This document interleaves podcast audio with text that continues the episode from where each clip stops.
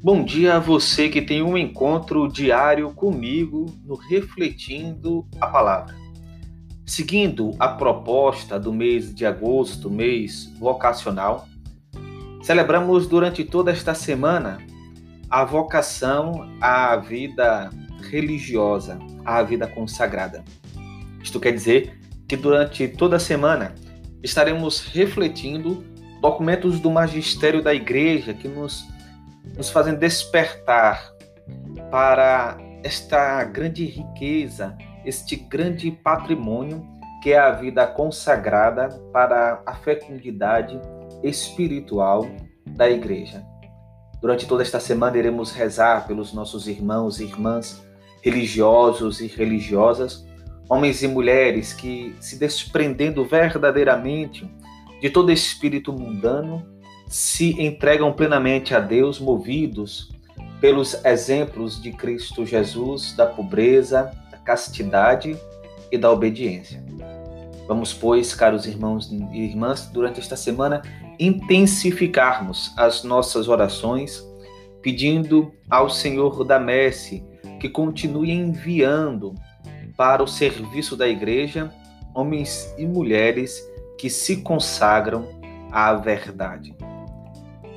Seja bem-vindo. Eu sou o Padre Mário Araújo e no Refletindo a Palavra de hoje, 17 de agosto de 2020, segunda-feira, o Evangelho de São Mateus, capítulo 19, versículos de 16 a 22.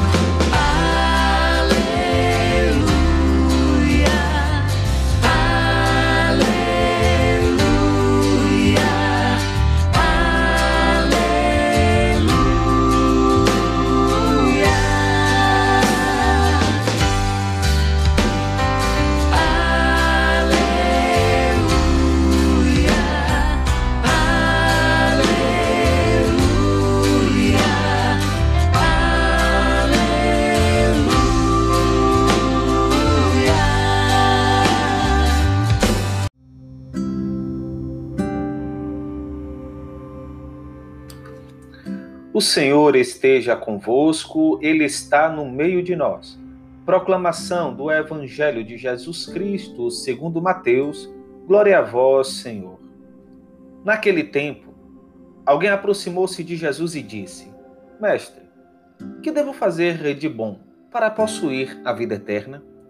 Jesus respondeu: Por que me perguntas sobre o que é bom? Um só é o bom.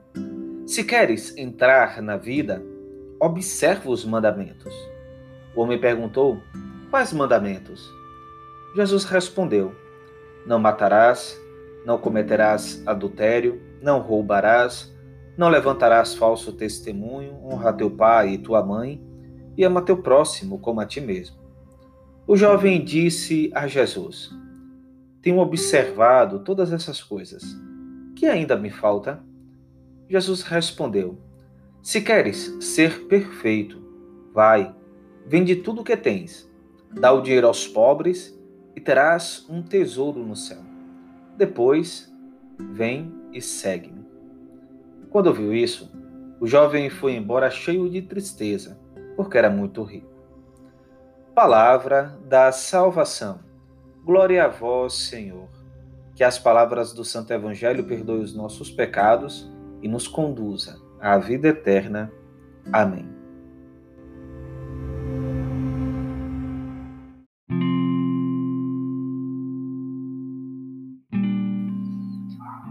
Caríssimos irmãos e irmãs, hoje nós iremos ficar com duas belas reflexões pertencentes ao magistério do Papa São João Paulo II. O evangelho de hoje me faz pensar o capítulo 1 da, do documento, podemos chamar assim, um documento magno sobre a moral da igreja, que é a Veritatis Splendor, pelo menos os três primeiros pontos do capítulo 1, e aqui já deixo uma motivação para que você possa é, se aprofundar neste, neste documento, neste capítulo 1, que nos faz nos ajuda a refletir justamente o evangelho proposto para o dia de hoje. Então, gostaria aqui de como um exercício espiritual de que você possa ter em mãos o evangelho e também todo o capítulo 1 deste documento que nos ajuda a refletir de forma tão bela sobre o evangelho de hoje.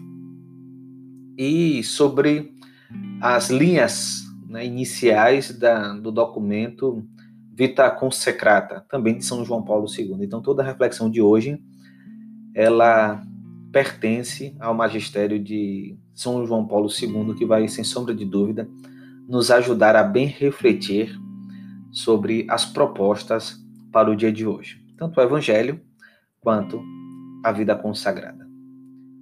O diálogo de Jesus com o jovem rico, narrado no capítulo 19 do Evangelho de São Mateus, pode constituir uma válida pista para ouvir novamente, de um modo vivo e incisivo, o seu ensinamento moral. Aproximou-se dele um jovem e disse-lhe: Mestre, que devo fazer de bom para alcançar a vida eterna? Jesus respondeu-lhe: Por que me interrogas sobre o que é bom? Um só é bom. Mas se queres entrar na vida eterna, cumpre os mandamentos. Quais? perguntou-lhe. Replicou Jesus: Não matarás, não cometerás adultério, não roubarás, não levantarás falso testemunho, honra teu pai e tua mãe, e ainda amarás o teu próximo como a ti mesmo. Disse-lhe o jovem: Tenho cumprido tudo isso, que me falta ainda. Disse-lhe Jesus: Se queres ser perfeito, vai, vende tudo o que possuíres, dá o dinheiro aos pobres e terás um tesouro nos céus. Depois vem e segue aproximou-se dele um jovem.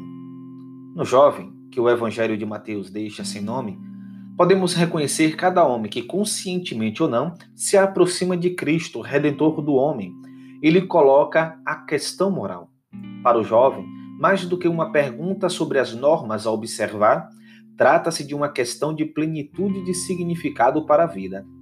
Esta é efetivamente a aspiração que está no âmago de cada decisão e de cada ação humana, a inquietude secreta e o impulso íntimo que movem a liberdade. Esta pergunta é, em última análise, um apelo ao bem absoluto que nos atrai e chama para si. É o eco de uma vocação de Deus, origem e fim da vida do homem. Precisamente nessa perspectiva, o Concílio Vaticano II convidou a aperfeiçoar a teologia moral de modo que a sua exposição ilustre a sublime vocação que os fiéis receberam em Cristo, única resposta que sacia plenamente o anseio do seu coração humano. Para que os homens possam realizar este encontro com Cristo, Deus quis a sua igreja. Ela, de fato, deseja servir esta única finalidade: que cada homem possa encontrar Cristo, a fim de que Cristo possa percorrer juntamente com cada homem o caminho da vida. Do fundo do coração surge a pergunta que o jovem rico dirige a Jesus de Nazaré. Uma pergunta essencial e irresistível na vida de cada homem. Refere-se de fato ao bem moral a praticar e à vida eterna. O interlocutor de Jesus intui que existe um nexo entre o bem moral e a plena realização do próprio destino. Trata-se de um piedoso israelita que cresceu, por assim dizer, à sombra da lei do Senhor. Podemos imaginar que se faz esta pergunta a Jesus não é por ignorar, não é por ignorar a resposta contida na lei. É mais provável que o fascínio da pessoa de Jesus tenha feito surgir nele novas interrogações acerca do bem moral. Sente a exigência de se confrontar com aquele que tinha começado a sua pregação com este novo e decisivo anúncio. Completou-se o tempo e o reino de Deus está perto convertei-vos e crede no Evangelho. Impõe-se que o homem de hoje se volte novamente para Cristo, a fim de obter dele a resposta sobre o que é bem e o que é mal. Ele é o Mestre, o ressuscitado que possui em si a vida e que sempre está presente na sua igreja e no mundo. É ele que desvenda aos fiéis o livro das Escrituras e, revelando plenamente a vontade do Pai, ensina a verdade sobre o agir moral. Cristo, fonte e vértice da economia da salvação, alfa e ômega da história humana, revela a condição do homem e a sua vocação integral. Por isso, o homem que quiser compreender-se a si mesmo profundamente, não apenas segundo imediatos, parciais, não raros superficiais, e até mesmo só aparentes critérios e medidas do próprio ser, deve com a sua inquietude, incerteza e também fraqueza e pecaminosidade, com a sua vida e com a sua morte, aproximar-se de Cristo. Deve, por assim dizer, entrar nele com tudo o que é em si mesmo. Deve apropriar-se e assimilar toda a realidade da encarnação e da redenção, para se encontrar a si mesmo. Se no homem se atuar este processo profundo, então ele produz frutos, não somente de adoração de Deus, mas também de profunda maravilha perante si próprio. Se quisermos então penetrar no âmago da moral evangélica e identificar o seu conteúdo profundo e imutável, devemos procurar diligentemente o sentido da questão posta pelo jovem rico do evangelho, mas ainda o sentido da resposta de Jesus, deixando-nos guiar por ele. De fato, Jesus, com um delicado tato pedagógico, responde conduzindo o jovem quase pela mão, passo a passo, em direção à verdade plena. Reflitamos agora o documento da Igreja sobre a vida consagrada. A vida consagrada, profundamente arraigada nos exemplos e ensinamentos de Cristo Senhor, é um dom de Deus Pai à sua igreja, por meio do Espírito. Através da profissão dos conselhos evangélicos, os traços característicos de Jesus, virgem, pobre e obediente, adquirem uma típica e permanente visibilidade no meio do mundo. E o olhar dos fiéis é atraído para aquele mistério do reino de Deus que já atua na história, mas aguarda a sua plena realização nos céus. Ao longo dos séculos, nunca faltaram homens e mulheres que, dóceis ao chamamento do Pai e à moção do Espírito, escolheram este caminho de especial seguimento de Cristo, para se dedicarem a Ele de coração, indiviso. Também eles deixaram tudo, como os apóstolos, para estar com Cristo e colocar-se com Ele ao serviço de Deus e dos irmãos. Contribuíram assim para manifestar o mistério e a missão da igreja, graças aos múltiplos carismas de vida espiritual e apostólica que o Espírito Santo lhes distribuía, e deste modo concorreram também para renovar a sociedade. O papel da vida consagrada na igreja é tão notável que decidi convocar um sínodo para aprofundar o seu significado e as suas perspectivas em ordem ao novo milênio já iminente. Na Assembleia Sinodal quis que, ao lado dos padres, estivesse também presente um número considerável de pessoas consagradas, a fim de não faltar a sua contribuição para a reflexão comum. Cientes como estamos todos da riqueza que constitui para a comunidade eclesial o dom da vida consagrada na variedade dos seus carismas e das suas instituições, juntos damos graças a Deus pelas ordens e institutos religiosos dedicados à contemplação ou às obras de apostolado, pelas sociedades de vida apostólica, pelos institutos seculares e pelos outros grupos de consagrados, como também por todos aqueles que, no segredo do seu coração, se dedicam a Deus por uma especial consagração. No Sínodo, pôde-se constatar a expansão universal da vida consagrada, achando-se presente nas igrejas de toda a terra. Ela estimula e acompanha o avanço da evangelização nas diversas regiões do mundo, onde não apenas são acolhidos com gratidão os institutos vindos de fora, mas constituem-se também novos e com grande variedade de formas e expressões. E se os institutos de vida consagrada, algumas regiões da terra, parecem atravessar momentos de dificuldade, noutras prosperam com um vigor surpreendente, demonstrando que a opção de total doação a Deus em Cristo não é de forma alguma incompatível com a cultura e a história de cada povo. E não prospera só dentro da Igreja Católica, Na verdade, a vida consagrada acha-se particularmente viva no monaquismo das igrejas ortodoxa, ortodoxas, como rasgo essencial da sua fisionomia.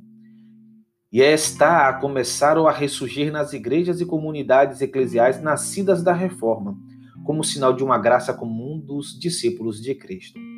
Uma tal constatação, constatação serve de estímulo ao ecumenismo que alimenta o desejo de uma comunhão cada vez, cada vez mais plena entre os cristãos, para que o mundo creia.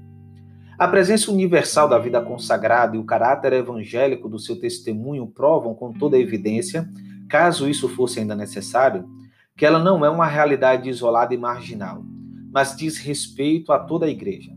No Sínodo, os bispos confirmaram-no por diversas vezes.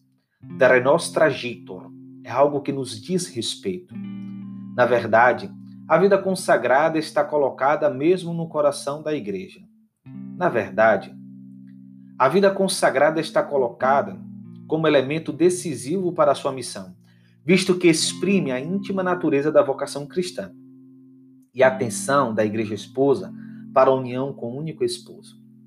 Diversas vezes se afirmou no Sínodo que a função de ajuda e apoio exercida pela vida consagrada à igreja não se restringe aos tempos passados, mas continua a ser um dom precioso e necessário também no, no presente e para o futuro do povo de Deus, porque pertence intimamente à sua vida, santidade e missão.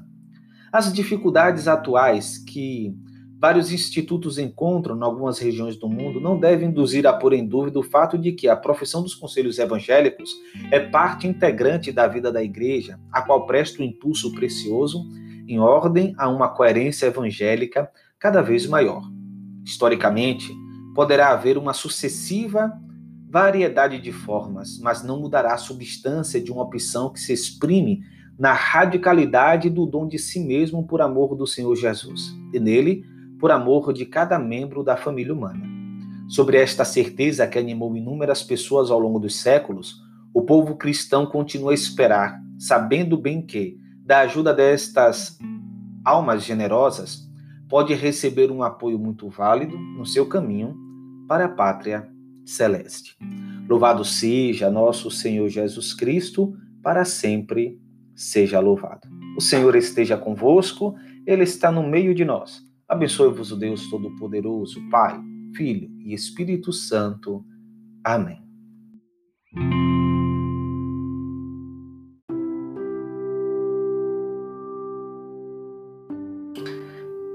Caros irmãos e irmãs, durante esta semana, refletindo sobre a vida consagrada, vamos trazer o testemunho vocacional de alguns irmãos e irmãs consagrados.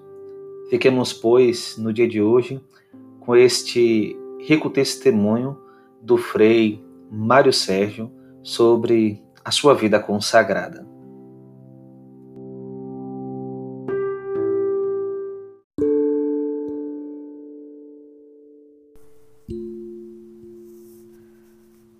Eu sou Frei Mário Sérgio, sou frade capuchinho da Ordem dos Frades Menores Capuchinhos e professei meus votos em 1999, abraçando a vida de pobreza, castidade e obediência, que é o que caracteriza a vida de um religioso, que é a vida em comunidade, no nosso caso nós chamamos de vida fraterna, sem nada de próprio, na itinerância, vivendo com alegria, na simplicidade, servindo a igreja onde quer que ela nos convide a exercer a nossa missão.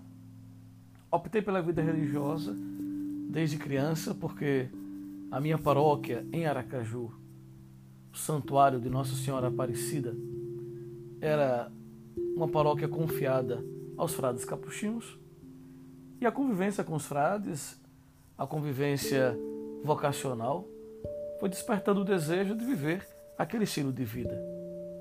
Então fui acompanhado durante alguns bons anos, mais ou menos uns cinco anos em que passei na pastoral vocacional, discernindo em encontros, conhecendo a vida de São Francisco, conhecendo a vida conventual, até que em 1999 1996 eu dei o meu sim para uma experiência na vida religiosa.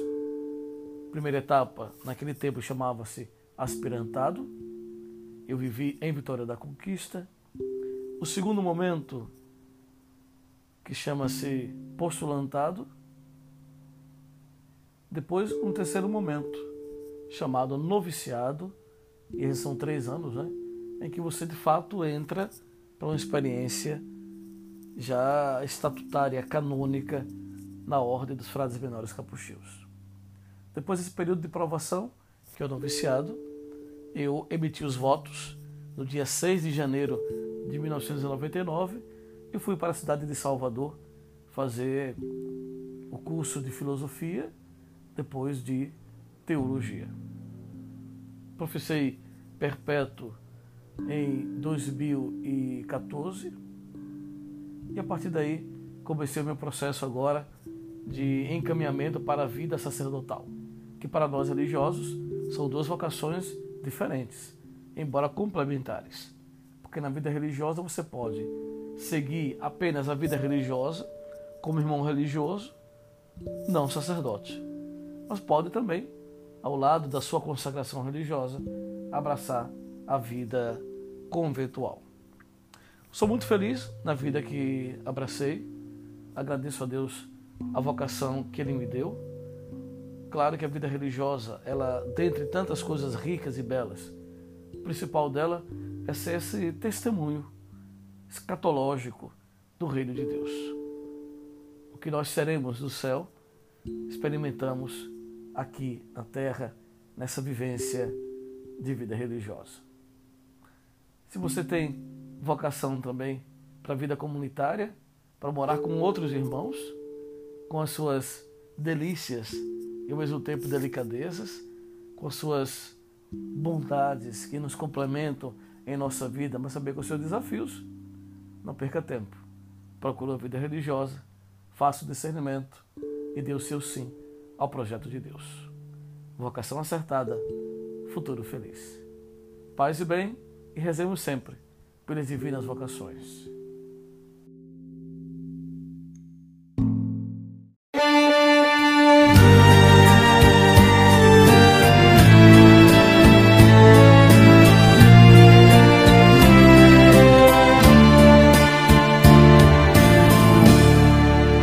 Eu te escolhi dentre todos teus irmãos. Eu te toquei disseste sim e agora diz que não, que não podes mais seguir tua vocação. Olha para mim, eu nunca olhei para trás. Volta para mim, que terás de novo a paz. Deixa esse mundo, ele é feito de ilusão. Consagrei, é só meu teu coração. Olha para mim, eu nunca olhei para trás. Volta para mim, que terás de novo a paz.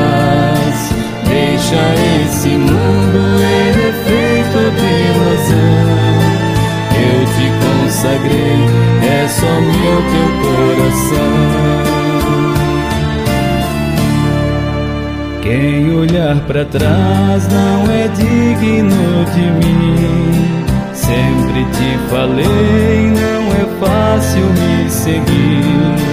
Tu disseste sim e agora diz que não. Me deixando assim, partes o meu coração. Olha para mim,